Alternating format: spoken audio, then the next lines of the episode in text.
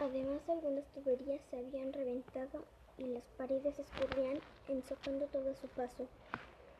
Una manta de musgo se devoró la colección de sombreros de charro y buena parte de la biblioteca de ciencias ocultas se había transformado en una pulpa chiclosa.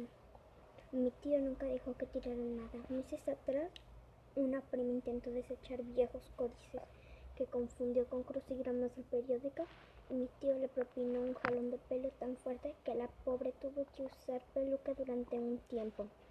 A mí nunca me trató mal.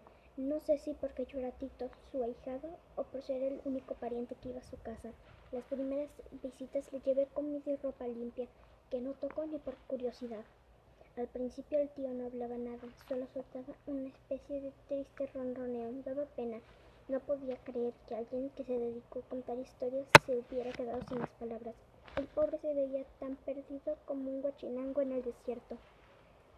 No sé si mi compañía mejoró su ánimo o simplemente me acostumbré a su legumbre aspecto, pero empecé a verlo mejor. Si uno lo miraba de lejos cerrando un poco, un poco los ojos, hasta podía parecer una bolita algo normal.